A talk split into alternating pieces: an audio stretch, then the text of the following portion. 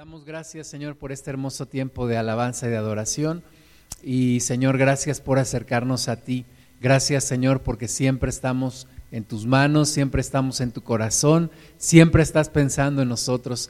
Te bendecimos, nosotros también te amamos, nosotros también queremos estar contigo siempre, Señor.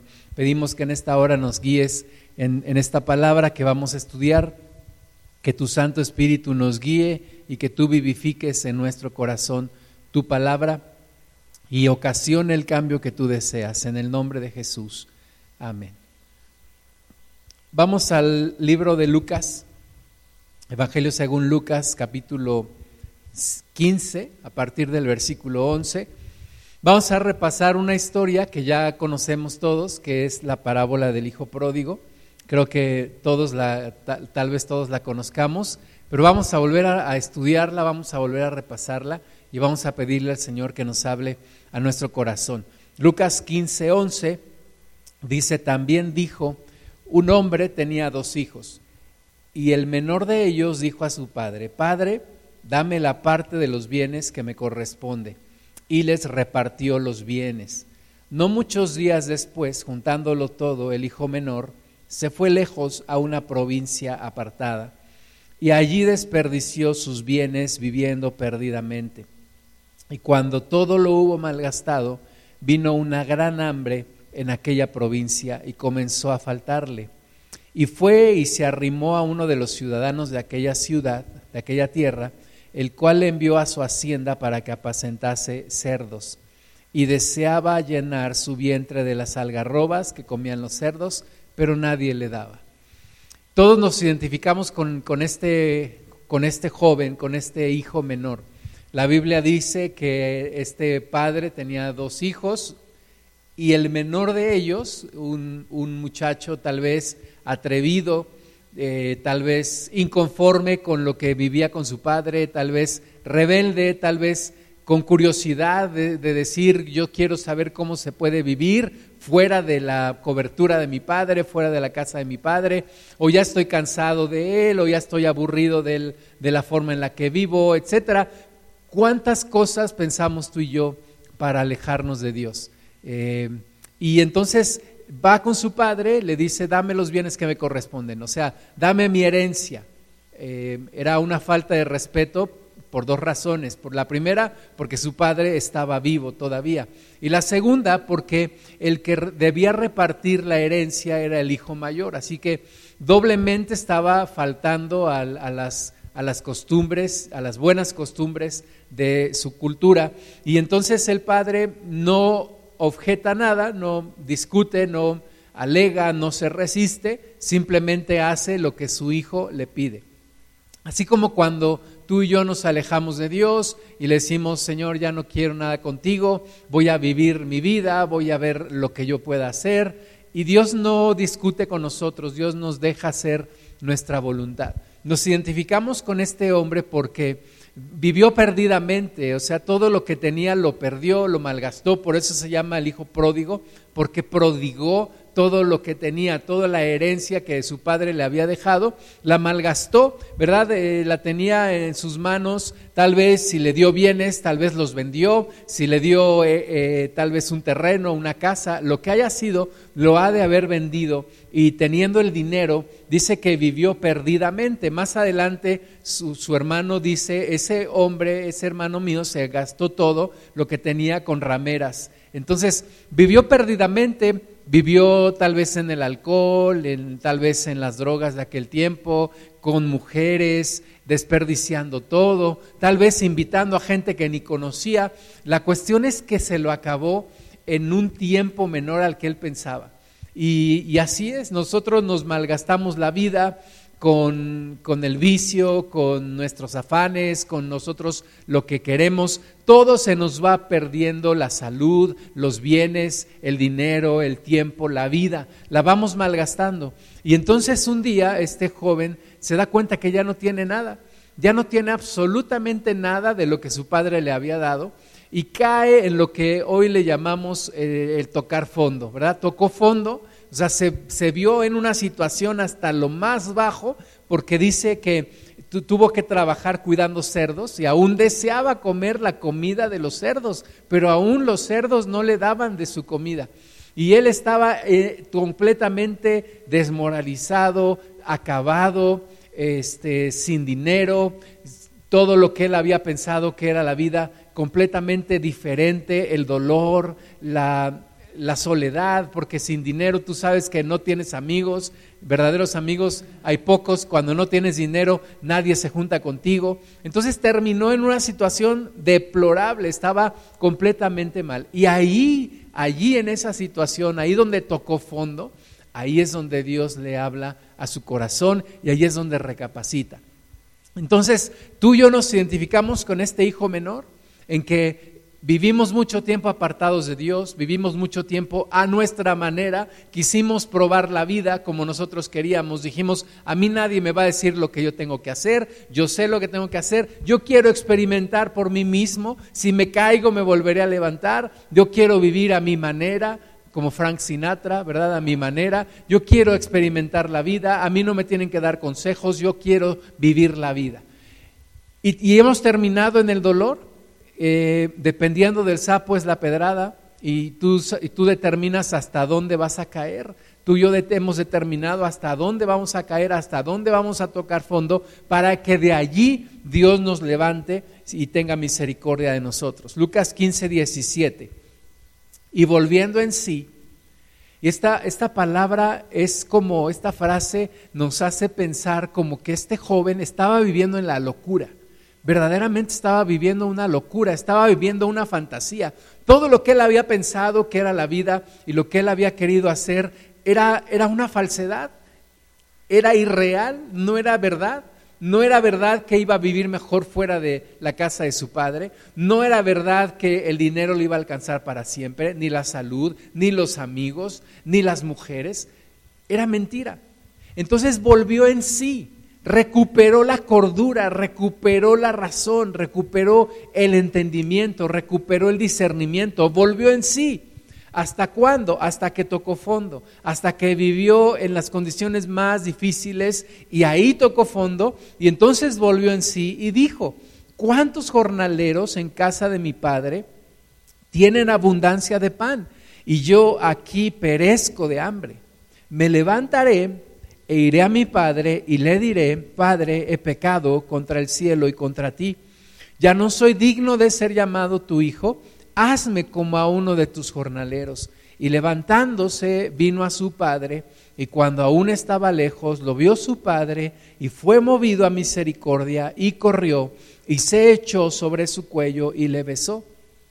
Y el hijo le dijo, Padre, he pecado contra el cielo y contra ti, ya no soy digno de ser llamado tu hijo.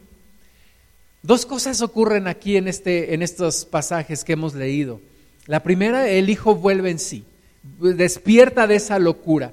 De alguna manera un rayo de luz le cae en su corazón y en su mente y dice, yo estoy mal, necesito arrepentirme. Necesito ir en la dirección contraria a la que estoy caminando. Y cuando él estaba alejándose más de su padre, él decide darse la media vuelta y regresar a donde estaba su padre. La segunda cosa que ocurre es que su padre es movido a misericordia, movido a misericordia. Y esa misericordia lo hace perdonarle, lo hace correr hacia él, echarse a su cuello, besarlo. Y, y ahí hay un reencuentro. Eh, el, el hijo cuando vuelve en sí dice, yo no soy digno de mi padre, verdaderamente, no soy digno. O sea, lo que yo hice no tiene perdón, lo que yo hice no tiene nombre.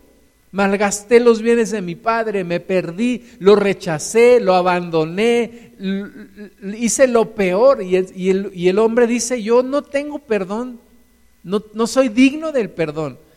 Y tan lo piensa así que dice, mira, yo no espero que mi padre me vuelva a recibir como hijo, porque yo no me comporté como un hijo, pero al menos que me reciba como un jornalero. Yo ya no soy digno de, de mi padre. Voy a regresar y le voy a decir que me reciba como un jornalero. Y es el sentimiento que tenemos cuando volvemos en nosotros, nos acercamos a Dios, le decimos, Señor, no tiene nombre lo que yo hice No tengo perdón, no, no merezco el perdón. No merezco el perdón. Acéptame en las condiciones que tú quieras. Y entonces Dios se vuelve a misericordia, Dios nos toma, Dios nos abraza, Dios nos besa, nos, nos abraza del cuello, nos recibe, llora con nosotros y viene una reconciliación. Yo espero que tú hayas vivido ese momento y si no lo has vivido, aún lo puedas vivir, porque tenemos que entender lo que hemos hecho y que Dios es movido a misericordia. Y eso se llama arrepentimiento. Es lo que Juan el Bautista empezó a predicar allá antes del ministerio de Jesús. Arrepentíos porque el reino de los cielos se ha acercado. Arrepiéntanse. Este es el arrepentimiento, es el reencuentro. El hombre necesita arrepentirse y Dios es movido a misericordia. Allí hay un reencuentro, allí hay una comunión, allí hay una unificación y ahí nuestra vida es cambiada. El versículo 22 de Lucas 15, pero el padre dijo a sus siervos, sacad el mejor vestido y vestidle y poned un anillo en su mano y, y calzado en sus pies y traed el becerro gordo y matadlo y comamos y hagamos fiesta, porque este mi hijo muerto era y ha revivido, se había perdido y es hallado. Y comenzaron a regocijarse. O sea, el padre tuvo una reacción que el hijo nunca se esperaba. Nunca se esperaba esta reacción. Tal vez esperaba una bola de regaños de sí, sí, pero te acuerdas que tú me pediste la herencia y tú te fuiste, pues ahora lárgate, ahora vete, ahora piérdete. Eso es lo que tal vez el hijo esperaba, pero no la reacción es completamente diferente. El padre había sido movido a misericordia y lo recibe, lo abraza, lo besa. Le dice a sus siervos, saquen el mejor vestido, vístanlo, pónganle anillo, cálcenlo en sus pies, traigan el becerro, vamos a hacer fiesta. Este es un día de fiesta, ese es un día especial. Algo que no se alcanza a entender, porque tú y yo decimos, ese, ese muchacho no tenía perdón de Dios. ¿Cuántas veces lo hemos dicho? No tiene perdón de Dios. Pero Dios se comporta de una manera que ni tú ni yo esperamos y es movido a misericordia, nos recibe, nos abraza, no nos reprocha, nos calza, nos viste, nos restaura, nos vuelve a dar vida, nos vuelve a dar felicidad, nos vuelve a dar gozo, va cambiando nuestra vida. Eso es lo que Dios quiere hacer en nosotros. Así que acerquémonos a Dios y Él será movido a misericordia. Nos identificamos con el hijo menor. Y espero de nuevo que tú lo hayas vivido y si no, hoy es el día para acercarte a Dios. Pero también nos identificamos con el hijo mayor. Quiero decirte que el hijo menor no tiene argumentos delante de, de Dios más que uno solo. Me arrepiento. No tiene ningún argumento, no merece nada, no merece nada de parte de su padre. Solo tiene un argumento, me arrepiento, me arrepiento, estoy avergonzado, estoy, sé que no tengo derecho, sé que perdí todo, sé que fui un tonto, sé que hice lo peor. Es su único argumento. Y quiero decirte que delante de Dios estamos todos de la misma manera, solamente que algunos no lo reconocen, solamente que algunos creen que sí tienen derecho, que sí tienen argumentos, que sí tienen obras, pero nadie las tiene, nadie tiene suficientes obras como para decirle a Dios, yo merezco ser tu hijo, yo merezco tu herencia, yo merezco estar contigo. Absolutamente nadie más que uno, que se llama Jesucristo. Él es el único que verdaderamente merece estar con el Padre. Todos los demás no lo merecemos. Así que necesitamos aceptarlo, necesitamos identificarnos con el hijo menor, que lo perdió todo, que lo prodigó todo, que lo desperdició todo y que solamente tiene un argumento. Padre, perdóname. Vengo arrepentido, vengo de corazón, toqué fondo. No es una hipocresía lo que traigo ahora, es un verdadero arrepentimiento. Sin embargo, vamos a ver la actitud del hijo mayor con el que también tú y yo nos identificamos. Vamos a ver por qué. Versículo 25 de Lucas 15, y su hijo mayor estaba en el campo. Y cuando vino y llegó cerca de la casa, Oyó la música y las danzas, y llamando a uno de los criados le preguntó, ¿qué era aquello? Él le dijo, tu hermano ha venido y tu padre ha hecho matar el becerro gordo por haberle recibido bueno y sano. Entonces se enojó y no quería entrar, salió por tanto su padre y le rogaba que entrase. Tú imagínate la escena de cuando el hijo menor se va de la casa. ¿Qué habrá pensado el hijo mayor? Yo tenía un amigo que tenía muchos hermanos y, y entonces se casó uno de sus hermanos. Y cuando se casó, él me, él me platicó y me dijo, pero no he perdido un hermano, he ganado una recámara, ¿verdad? Y esa era su actitud, estaba feliz porque ya no iba a compartir recámara con su hermano. Entonces yo me imagino al hijo mayor, cuando se va el hijo menor, se pone feliz. Dice, ya, al fin no voy a tener que compartir nada con este tonto. No voy a tener que aguantarlo, no voy a, no, ya no lo soportaba. Qué bueno que se fue, qué bueno que se ha ido. Esa es la actitud arrogante que muchas veces tenemos. Y entonces cuando regresa y el, hombre, el, hijo mayor, estaba en el campo, va acercándose a su casa y escucha todo el alboroto, la música, y todos están felices y están danzando. Y entonces le dice a uno de los criados, oye, ¿qué es esto que está pasando? Le dice, pues nada, que tu hermano regresó. ¿Qué? ¿Cómo que mi hermano regresó? Pensé que yo nunca lo iba a volver a ver. Sí, tu hermano regresó y tu padre ha hecho matar el becerro gordo. Y además este, lo ha recibido porque, y, está feliz porque vino bueno y sano. Y entonces dice que el hombre se enojó. Se enojó a tal grado que no quería entrar. No quería entrar a la casa, no quería acercarse más. Y entonces salió el padre, le dicen al papá, oye, allá está tu hijo. ¿Cómo allá está? Sí, pues no quiere, está enojado. Y entonces va el padre y le dice, oye, por favor, regresa, ¿qué te pasa? Entiende las cosas. Mira, entiende mi corazón. Yo te voy a decir una cosa. Eh, muchas veces nuestros padres nos, nos decían, tú no me vas a entender hasta que tengas hijos. Y, y yo decía, ay, sí, cómo no. Cuando tu, tuve mis hijos, cuando mis hijos nacieron, empecé a entender un poco más a mis padres. ¿Verdad? Y tal vez este, este hijo mayor no entendía el corazón de un padre, no entiende el corazón de un padre que recibe a su hijo, que lo perdona, que es movido a misericordia, que le hace fiesta, que lo viste y lo calza, lo besa y le dice, aquí no ha pasado nada, tú eres mi hijo te recibo como si nada hubiera pasado. El hijo mayor no lo entiende y le rogaban que entrase. Versículo 29. Mas él respondiendo dijo al padre, he aquí tantos años te sirvo, no habiéndote desobedecido jamás. Y nunca me has dado ni un cabrito para gozarme con mis amigos. Pero cuando vino este tu hijo, que ha consumido tus bienes con rameras, has hecho matar para él el becerro gordo. Él entonces le dijo, Hijo, tú siempre estás conmigo y todas mis cosas son tuyas, mas era necesario hacer fiesta y regocijarnos porque este tu hermano era muerto y ha revivido, se había perdido y es hallado.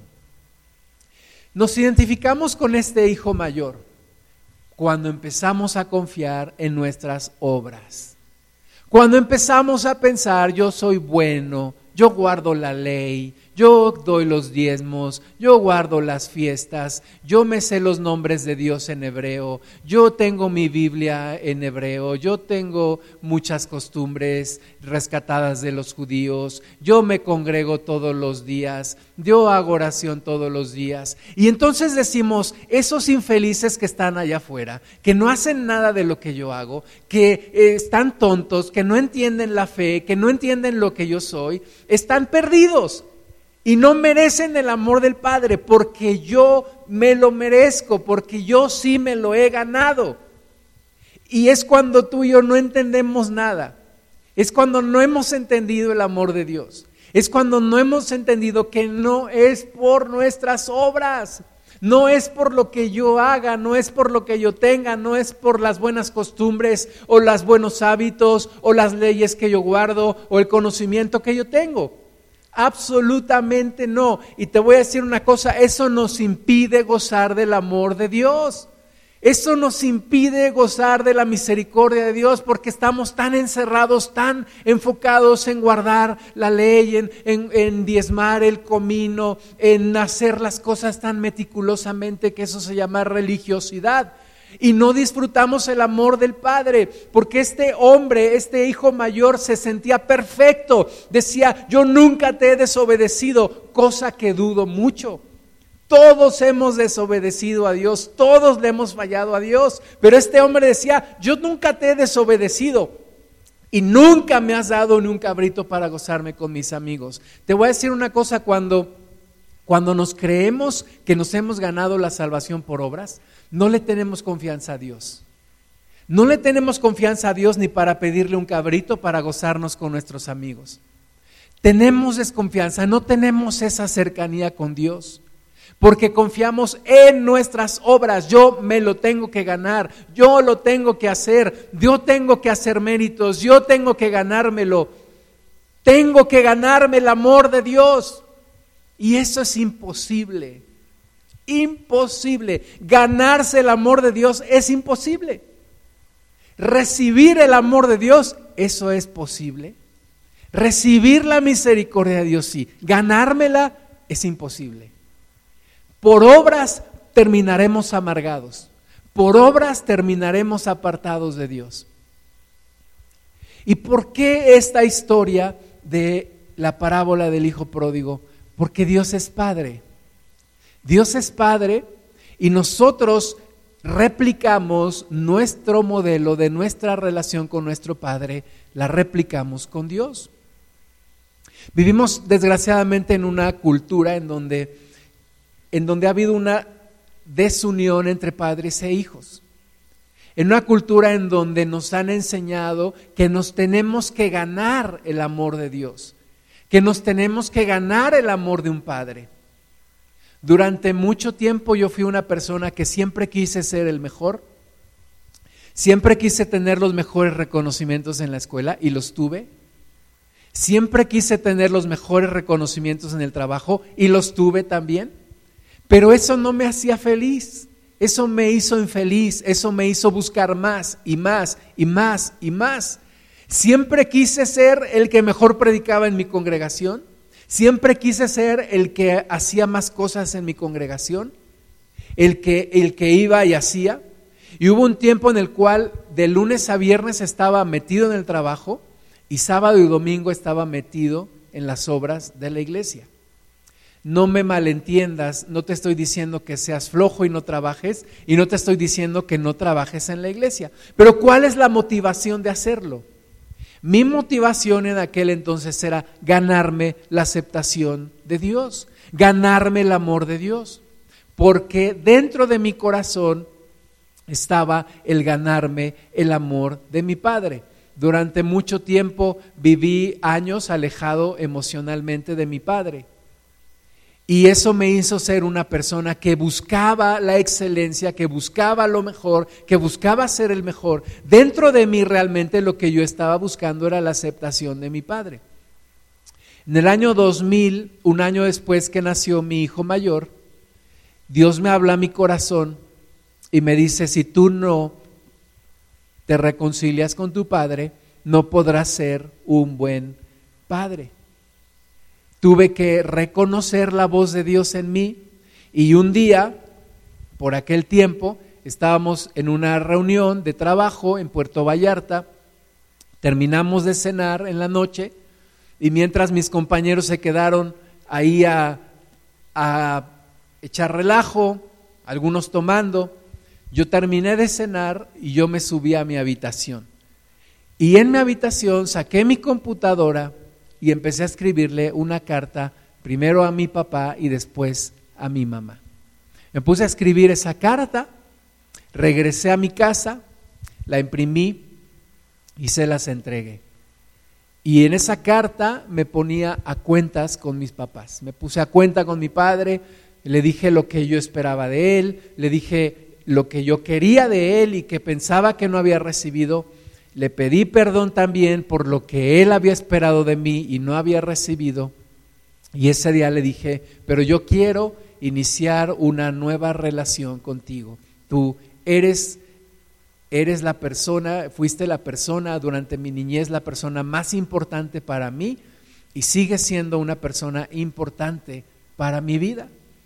Y lo mismo con mi mamá y en ese tiempo empezamos una restauración de una relación. Y Dios empezó a restaurar mi corazón y me di cuenta que no tenía que ser el mejor, que no tenía que ser el primero, que no tenía que llenarme de obras, en la iglesia que no tenía que esforzarme por ganar el amor de Dios. Es importante el orden de las cosas. Tú y yo no tenemos que ganarnos el amor de Dios, no tenemos que tener obras para ganarnos el amor de Dios, pero recibimos el amor de Dios y eso nos hace ser mejores personas. Hay una motivación diferente. La motivación no es ganarme el amor de Dios. No puedo ganarme el amor de Dios. No puedo ser como este hijo mayor. Durante mucho tiempo no tuve la confianza para pedirle algo a mi papá. No tenía la confianza para decirle, préstame dinero o préstame algo o vamos a un lugar juntos. Y cuando Dios empezó a restaurar nuestra relación, Dios empezó a restaurar mi confianza de poderle platicar, de poderle decir, ¿podrías prestarme este dinero? Poderlos invitar, en aquel entonces invitamos a mis papás a tomar unas vacaciones, eh, me daba un poco de tristeza que en ese entonces ya habíamos tomado mi familia y yo vacaciones con otras familias, con otras personas, pero nunca con mis papás. Así que los invitamos de vacaciones a mis papás, salimos unos días juntos y empezó una restauración de mi relación con mis papás. Empezó una restauración de mi relación con ellos. Y empezó una restauración de mi relación con Dios.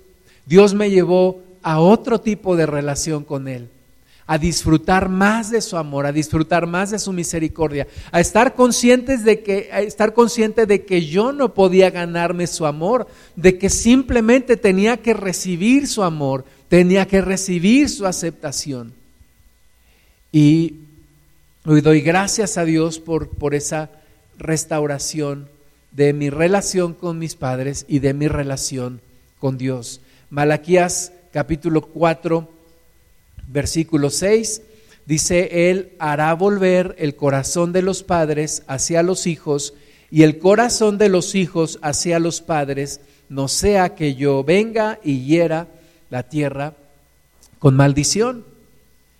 Es tan importante restaurar nuestra relación con nuestros padres porque de ahí depende nuestra relación con Dios. De ahí depende nuestra relación con Dios. Hay tanta gente en la iglesia que se esfuerza tanto por tener obras para ganarse el amor de Dios.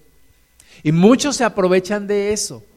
Muchos se aprovechan de eso para imponer falsas doctrinas, para imponer cargas que Dios no impone, para llenar a la gente de cosas, para que la gente se deje de sentir culpable y pueda sentir que se está ganando la salvación. La salvación no se puede ganar.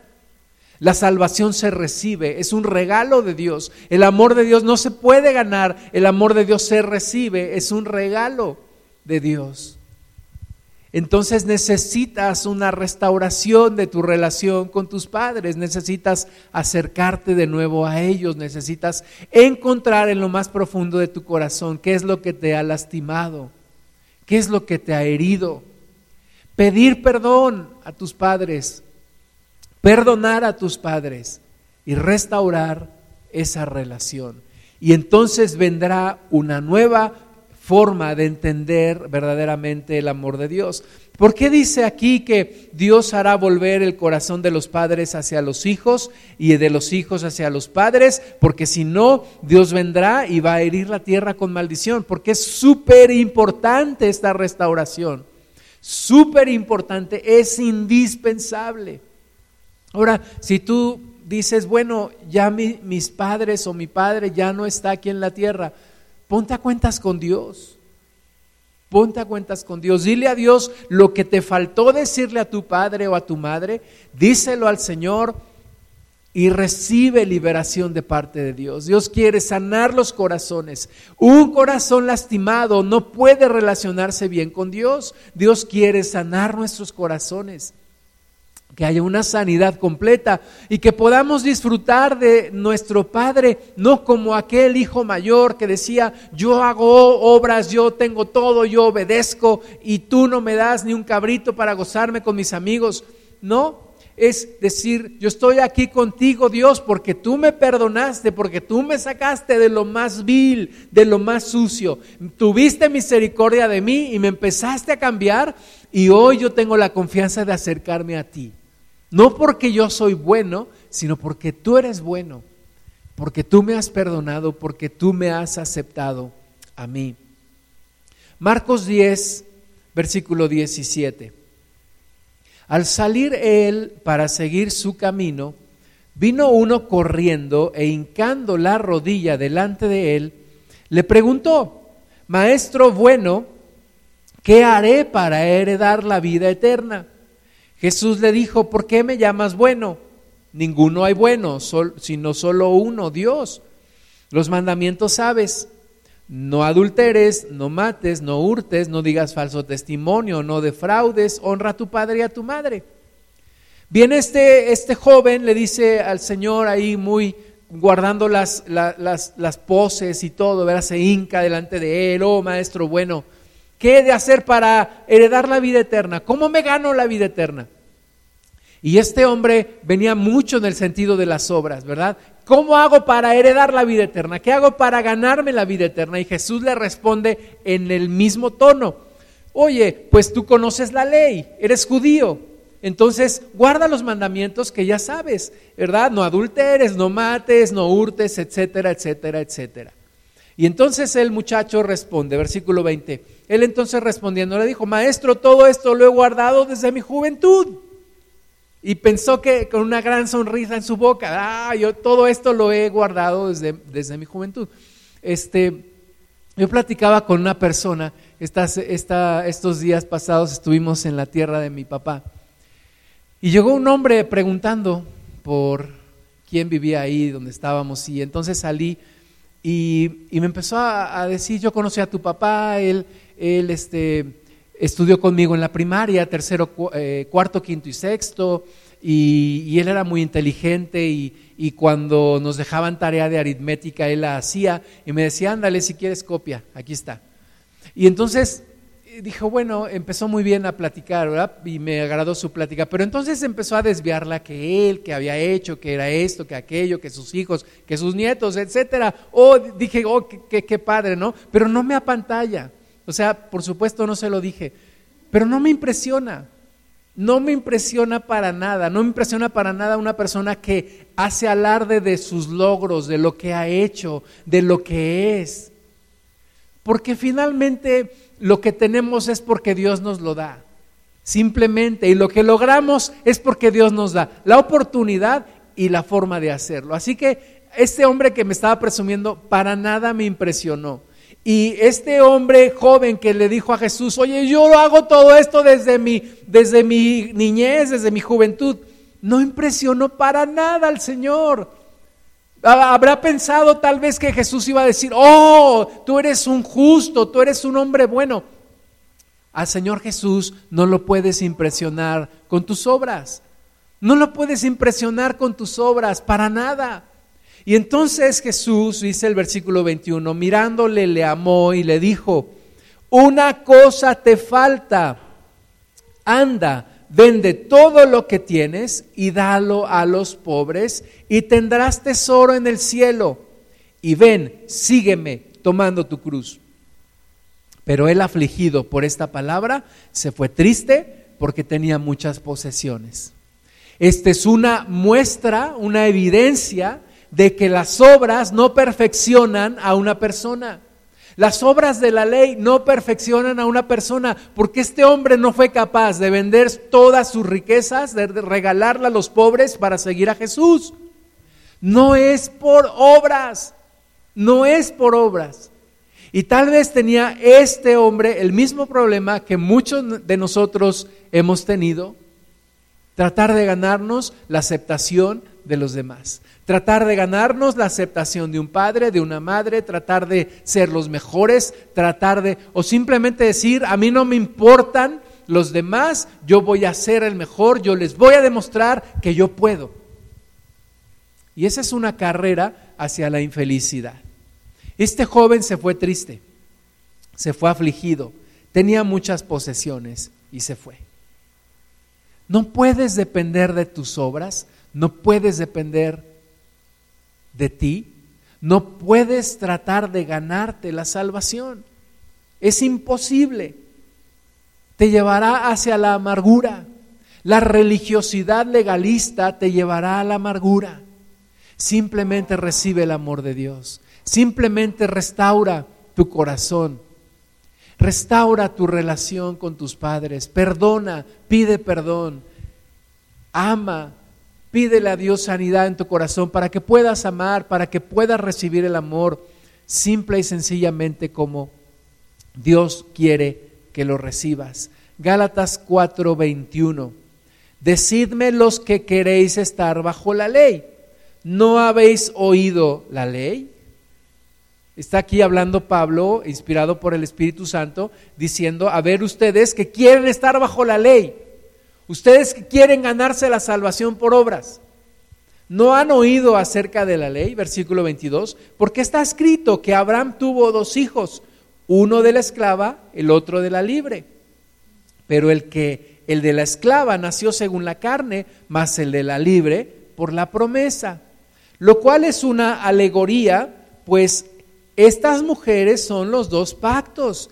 El uno proviene del monte Sinaí, el cual da hijos para esclavitud, este es Agar, porque Agar es el monte Sinaí en Arabia y corresponde a la, Jerusalén actual, pues esta junto con sus hijos está en esclavitud, más la Jerusalén de arriba la cual es madre de todos nosotros, es libre. ¿Sí?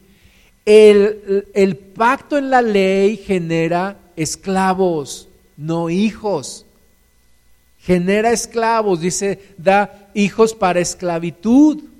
El estar buscando obras nos hace esclavos, no nos hace hijos, nos hace esclavos. Pero la Jerusalén de arriba el nuevo pacto en Jesús da hijos para salvación, es la libre. Es una alegoría, dice aquí el Espíritu Santo a través de Pablo, una alegoría de las dos mujeres de Abraham, Agar y Saraí, que una dio hijos para esclavitud y la otra dio hijos en, en la libertad. Las obras nunca me harán feliz las obras nunca me harán sentirme satisfecho. Yo buscaba más y más y más y más reconocimientos, logros, éxitos y nunca fue suficiente para llenar el vacío que había en mi corazón. Y entonces la Biblia dice, en quietud seréis salvos, en reposo será vuestra salvación. Y Dios tuvo misericordia de mí para poderme hacer entender y empezar a dejar de, tratar de ganarme el amor de los demás, el amor de Dios sobre todo. Y dejar simplemente que Dios me ministre de su amor, que Dios me llene de su amor, que Dios me dé de su aceptación. Dejar de tratar de ser el mejor, dejar de tratar de estar siempre ocupado, siempre con actividades, siempre en la iglesia, siempre con actividades de la iglesia, descuidando a mi esposa, descuidando a mis hijos, descuidando mi relación con mis padres. Y Dios tuvo misericordia de mí. Eh, fueron tratos difíciles. en 2006 tuve un diagnóstico de una enfermedad de muerte fueron tratos difíciles de parte de Dios hacia mí, pero tuvo Dios misericordia de mí para hacerme entender. No es por obras, es por su misericordia, es por gracia, es el favor no merecido. Porque si no, dice la palabra de Dios, sería, no sería regalo, sería deuda, sería salario. Y no es salario y no es que Dios nos deba Es un regalo de la salvación. Romanos 5:5. Y la esperanza no avergüenza porque el amor de Dios ha sido derramado en nuestros corazones por el Espíritu Santo que nos fue dado. Fíjate esta segunda parte que dice este versículo, el amor de Dios ha sido derramado en nuestros corazones por el Espíritu Santo que nos fue dado nos fue dado, no nos lo ganamos, no lo merecemos, simplemente lo recibimos, simplemente lo disfrutamos, simplemente el amor de Dios está ahí, ha sido derramado en nuestros corazones. Entonces, en lugar de andar de un lado para otro, llenándote de actividades, llenándote de ocupaciones, buscando ser el mejor, buscando ser la mejor, buscando más conocimiento, buscando más y más y más de, de dónde agarrarte para confiar en tus obras y ganarte la salvación, deja que el amor de Dios sea derramado en tu corazón por el Espíritu Santo, por el Espíritu de Dios. Jeremías 3:19, yo preguntaba, ¿cómo os pondré por hijos y os daré la tierra deseable, la rica heredad de las naciones? Y dije, me llamaréis Padre mío y no os apartaréis de en pos de mí. Este es, este es el modelo de Dios. Dios no quiere ser nuestro amo solamente, Dios no quiere ser nuestro Señor solamente, Dios quiere ser nuestro Padre tengamos la confianza con Él, de comunicarnos, de decirle, de abrir nuestro corazón, aún de mostrarle nuestras aberraciones, nuestras necedades, lo que muchas veces no encontramos las palabras, la forma, sabemos que estamos mal. Señor, ten misericordia de mí, eres mi Padre, tú me entiendes, tú me comprendes, tú me puedes ayudar. Dios no me va a dejar ahí donde estoy, Dios me va a transformar, pero sí puedo acercarme a Él como estoy. Y Dios me transformará en mi interior. Gálatas 4, 6. Y por cuanto sois hijos, Dios envió a vuestros corazones el espíritu de su Hijo, el cual clama, Abba Padre. Así que ya no eres esclavo, sino hijo, y si hijo, también heredero de Dios por medio de Cristo. Esto es lo que yo necesito.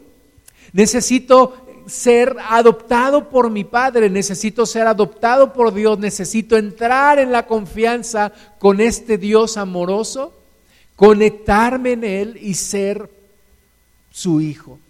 Y Él mi Padre. Y tener una plena confianza, una plena relación con Él. Poder hablar de lo que sea poder abrir mi corazón cuantas veces sea necesario, poder expresarle a Dios mi gratitud, poder hablar de cualquier cosa, de cualquier cosa. Dios no quiere que nos metamos en problemas, pero cuando estemos en problemas, Dios quiere que recurramos a Él. Dios quiere que vengamos a Él para que Él nos pueda ayudar. Romanos 8:14, porque todos los que son guiados por el Espíritu de Dios, estos son hijos de Dios, pues no habéis recibido el espíritu de esclavitud para estar otra vez en temor, sino que habéis recibido el espíritu de adopción por el cual clamamos, Abba, Padre. El espíritu mismo da testimonio a nuestro espíritu de que somos hijos de Dios y si hijos también, herederos, herederos de Dios y coherederos con Cristo, si es que padecemos juntamente con Él, para que juntamente con Él seamos glorificados. Poder tener la confianza de que Dios es nuestro Padre. Abba Padre, ¿verdad? Esta, esta palabra que en la cultura en la que vivía el apóstol Pablo, Abba Padre. Y nosotros le decimos a nuestros papás, pa o papá o papi o papito, o yo le decía a mi papá, apaito, y poder tener esta confianza de acercarnos a Dios como nuestro Padre, como nuestro Dios. Me acuerdo dos ocasiones en las que mi padre me salvó de dos apuros grandes. Una vez fue mi primer trabajo y para poder trabajar ahí yo trabajaba como vendedor en una tienda departamental, yo vendía computadoras y para poder trabajar ahí me iban a pagar por honorarios, así que me dieron de alta ante, ante lo que antes era Hacienda y ahora es el SAT. Y entonces me dieron de alta con mi RFC y yo no sabía que ese trabajo se terminó y yo no sabía que tenía que hacer algún trámite, tenía que hacer declaraciones mensuales o simplemente suspender la actividad. Cuando le platiqué a mi papá se alarmó mucho y me dijo, ¿por qué no me dijiste que te habías metido en esto?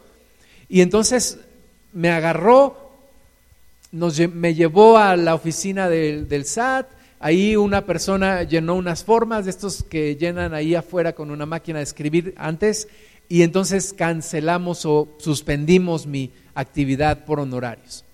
Y yo le di muchas gracias a mi papá porque yo no sabía que se tenía que hacer eso y me sacó de ese gran apuro. La segunda vez que tuve una, una llaga eh, abajo de la espalda y, tampoco sabía qué hacer y ya tenía días que, que tenía eso y, y le dije a mi papá y me dijo igual, ¿por qué no me dijiste antes? Me agarró, me llevó al doctor, yo todavía era niño y, el doctor dijo igual, ¿por qué no vinieron antes? Y entonces ya me, me, recetó medicina y gracias a Dios esa llaga cerró.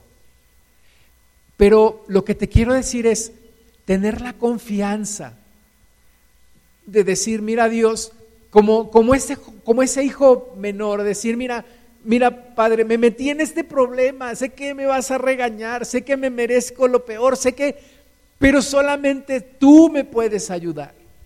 Solamente tú puedes verdaderamente ayudarme. Y vengo delante de ti con esa confianza, con esa confianza. ¿Me voy a aguantar todos los regaños que me des? Con tal de que me ayudes. Y la Biblia dice que Dios da sin reproche y que Dios restaura y que Dios nos ayuda, porque Él quiere ser nuestro Padre. Génesis 32, 22 nos habla de, de Jacob. Jacob fue un hombre que tenía problemas con su padre, porque la Biblia dice que su padre amaba a su hermano y su mamá lo amaba a él. Y entonces él no encontraba cómo relacionarse con su padre. Finalmente y trató de, suplantar a su hermano y Ahí cuando su padre iba a dar la bendición, él engañó a su padre, se metió, suplantó a su hermano, se robó la bendición de su hermano. Cuando su hermano se enteró, juró que lo iba a matar. Y Jacob vivió con, con esa lejanía de su padre. Y y eso le trajo problemas también porque no supo relacionarse con Dios. Y salió huyendo y vivió huyendo y toda la vida suplantando y haciendo trampas. Y finalmente un día, en Génesis 32, 22, cuando ya tenía que regresar de nuevo a su casa, a la casa de sus padres, y su hermano había jurado matarlo, él estaba en problemas, estaba en aprietos. Él manda a sus mujeres y manda a sus hijos y manda a sus siervas y a todos los manda por delante. Él sabía que ya venía su hermano con un ejército, mm, seguramente no para darle un buen recibimiento, sino para darle su merecido. Y entonces manda a todos por delante y él se queda solo. Versículo 24, se quedó solo y luchó con él un varón hasta que rayaba el alba. ¿Verdad? Estaba ahí Jacob luchando, este, sabía que la muerte estaba enfrente de él si Dios no hacía algo, sabía todo lo que había hecho, necesitaba la bendición de su padre que nunca había tenido, estaba en aprietos. Eh, Jacob estaba tocando fondo, así como, como el, el hijo pródigo. Y, entonces se encuentra con, con, Dios y lucha con Él. Versículo 25, cuando el varón vio que no podía con Él, tocó en el sitio del encaje de su muslo y se descoyuntó el muslo de Jacob mientras con Él luchaba y dijo, déjame porque raya el alba. Y Jacob le respondió, no te dejaré si no me bendices. Y el varón le dijo, ¿cuál es tu nombre? Y él respondió, Jacob. Fíjate la misma pregunta que le hizo Isaac, su padre terrenal. Le dice, ¿eres tú Jacob o eres tú Esaú? Y Jacob le dijo, soy Esaú. Y su padre le tocó los brazos y sintió los vellos de aquel, de aquel cabrito que, había cubierto con su piel. Y dijo Isaac, bueno, es la voz de Jacob, más es, a ver, acércate para olerte. Es, el, es la fragancia apestosa de Saúl, el cazador, ¿verdad? Pero, y son los brazos de Saúl, pero es la voz de Jacob. Bueno, él dijo, eres Esaú, lo engañó. Pero ahora Dios le está preguntando, dime tu nombre, ¿quién eres tú? Y Jacob no puede más que responder sinceramente. Y es la misma voz de Dios hablándonos a ti y a mí, que nos pregunta, ¿quién eres tú? ¿Quién eres tú? ¿Qué problemas traes en tu corazón? ¿Cuál es tu pasado? ¿Cuál es tu presente? ¿Qué te ha traído hasta aquí? Y lo menos que podemos hacer es decirle a Dios la verdad. Vengo con el corazón mutilado, vengo triste, vengo cansado, vengo desesperanzado. Este es mi pasado, Señor, me avergüenzo de esto. Necesité esta aceptación y no la tuve. Y venir delante de Dios, decir, tal vez como hoy yo, decirle, extraño a mi papá, tú lo sabes, tú conoces mi corazón, pero esta es mi condición. Y cuando Él abre su corazón delante de Dios, Dios le dice, versículo 28, no se dirá más tu nombre, Jacob, sino Israel, porque has luchado con Dios y con los hombres y has vencido. Entonces Jacob le preguntó y dijo, declárame ahora tu nombre. Y el varón respondió, ¿por qué me preguntas por mi nombre? Y lo bendijo allí. Y llamó Jacob el nombre de aquel lugar Peniel, porque dijo, vi a Dios cara a cara y fue librada mi alma.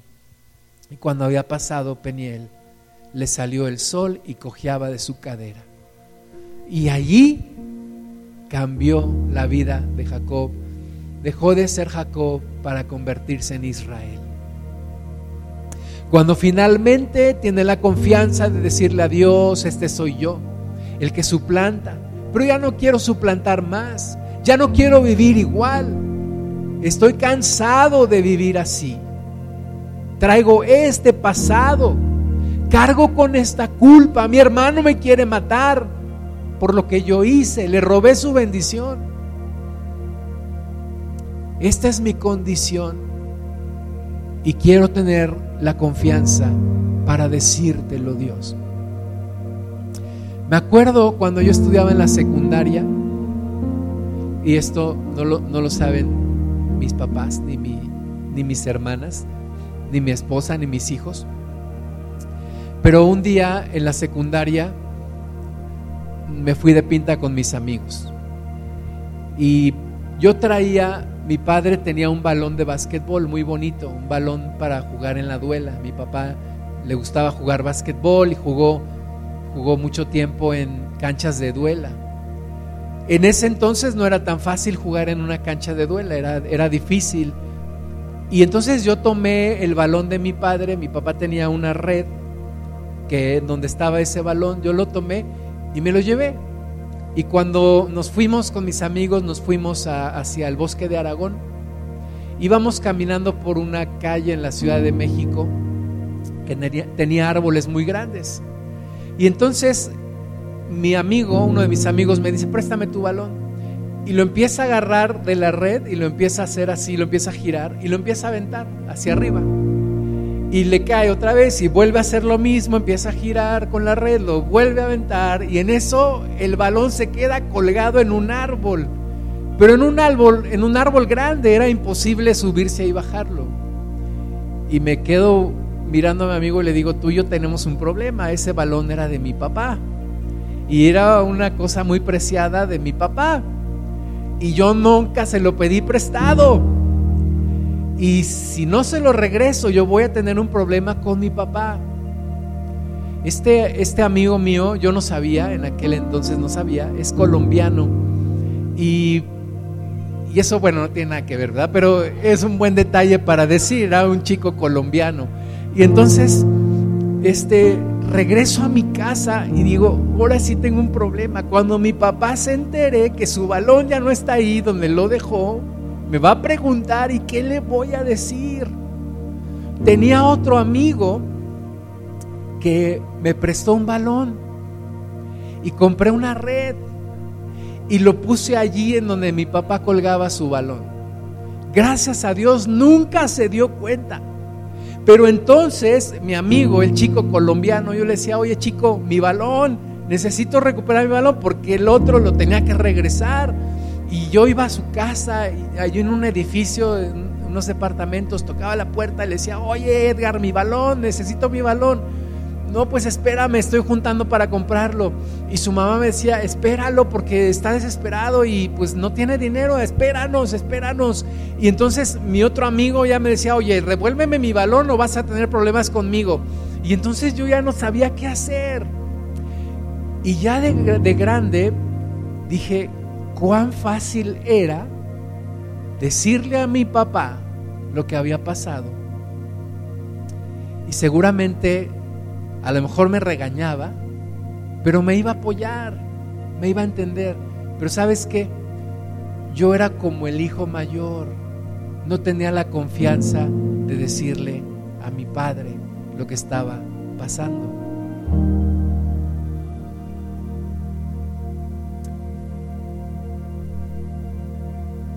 No cometas el mismo error de alejarte de Dios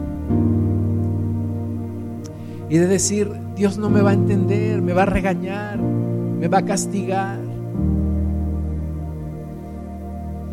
Díselo, enfrenta las cosas. Dios será movido a misericordia. Acércate a tus papás y, y arregla la situación. No tengas desconfianza de decir, es que no quiero un mal momento. Ve en son de paz, ve en son de reconciliación, no para reclamar no para reclamar a tus padres lo que no te dieron, sino para decir, quiero estar en paz contigo, quiero reconciliarme, quiero tener paz, acercarme de nuevo a ti necesito reconciliarme contigo. Necesito acercarme a Dios y para acercarme a Dios, Dios me dice que si tengo problemas con alguien, deje mi ofrenda ahí y vaya primero y arregle mis problemas. Cierra tus ojos un momento. Recibe el amor de Dios. Recibe la aceptación de Dios. Como dice Romanos 5. El amor de Dios ha sido derramado en nuestros corazones por el Espíritu Santo que nos fue dado. No lo hemos merecido, mas lo tenemos no tenemos que ganarlo, pero nos es regalado a nosotros. Y hoy, Señor, queremos experimentar este amor, este amor que no se puede entender, que no se puede comprender, porque estamos tan acostumbrados a ganarnos las cosas, pero este amor es, es tu amor, incondicional. Que no se puede entender, que no se puede ganar, pero que se puede disfrutar. Y aún un hijo pródigo como yo puede venir delante de ti y disfrutarlo. Te bendecimos. Gracias Cristo que abriste el camino hacia el Padre. Gracias Padre por el espíritu de la adopción por el cual hoy podemos clamar. Papito,